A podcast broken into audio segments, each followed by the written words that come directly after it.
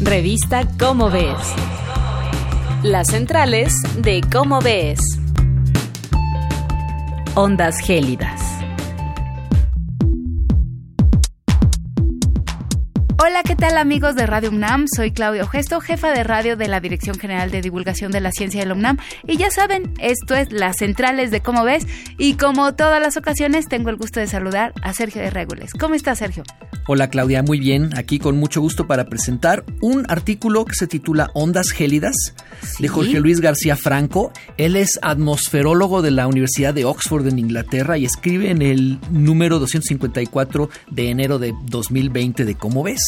De cómo ves y tú nos vas a decir qué tienen que ver estas ondas gélidas, este fenómeno de vórtice polar y Charles Dickens. Así se los pongo como introducción y te escuchamos. pues eh, el autor empieza hablándonos de dos ondas gélidas, una en Europa y otra en Estados Unidos, en 2018 y 2019, que por lo visto pues fueron eh, episodios en los que hizo más frío incluso que algunos días en el Polo Norte. En el Polo Norte. En Europa o en Estados Unidos.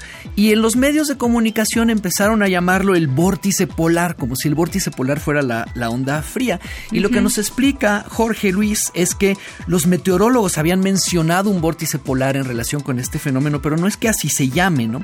El vórtice polar es una corriente que da vueltas alrededor del Polo Norte, una corriente como la corriente de chorro, y se descubrió en 1853. Y la conexión con Dickens es que, por lo visto, la primera mención en 1853 de este fenómeno del vórtice polar está en una revista que editaba Charles Dickens, el novelista.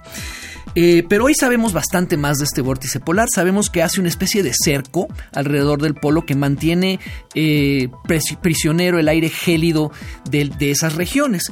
Y resulta que de vez en cuando se debilita y cuando se debilita entonces se rompe el cerco y se derraman los aires gélidos hacia las latitudes más bajas como las de Europa, Estados Unidos y Rusia, ¿no? Y Siberia y cosas de esas.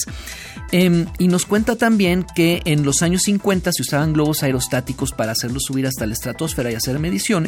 Y un científico que se llamaba Richard Scherhag de la Universidad Libre de Berlín, me parece, detectó de repente un extraño calentamiento repentino de hasta 40 grados en la estratosfera. Y, en un artículo de 1960, Sherhak cuenta que otros científicos descubrieron que al mismo tiempo se debilitaba el vórtice polar y así se estableció una conexión entre estos dos fenómenos que se dilucida mucho mejor en el artículo, ya lo leerán ustedes. Eh, ahora, para él es muy importante eh, platicarnos cómo suceden estas cosas. Entonces nos cuenta sobre todo de lo, último que se ha estudiado sobre esto con modelos computacionales. Cita artículos eh, publicados muy recientemente en revistas importantes.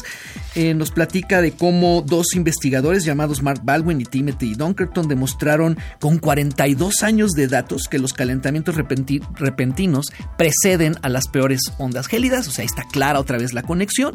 Y finalmente una científica que se llama Amy Butler con sus colaboradores demuestran que hay calentamientos repentinos en promedio uno de cada cinco inviernos. Y no se sabe bien, se está tratando de dilucidar qué tiene que ver exactamente con el, con el cambio climático. Con el cambio climático. Perdón. Pero a Jorge Luis le hace ilusión sobre todo transmitirnos un mensaje y es que vórtice polar no es el nombre de una onda gélida, sino es el nombre de esta corriente que está relacionada desde luego con los eventos más drásticos de frío en los inviernos de los años recientes. Si hay o no relación directa con el cambio climático, eso es ciencia actual, ciencia en activo ciencia que se está haciendo en este momento y de la cual quizás sabremos más. En proceso, por decirlo así. Pero para que los medios de comunicación tengan y no nos vayamos todos, el público en general, con esta falsa idea. Ese es el mensaje principal del autor. ¿Dónde podemos encontrar más información? Ah, pues en www.comoves.unam.mx. Muy bien, pues muchas gracias Sergio y nos vemos en marzo, donde ya no haga tanto frío.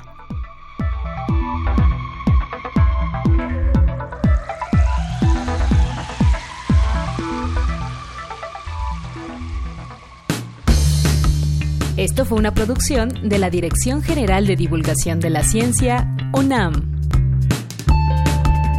Revista Cómo ves.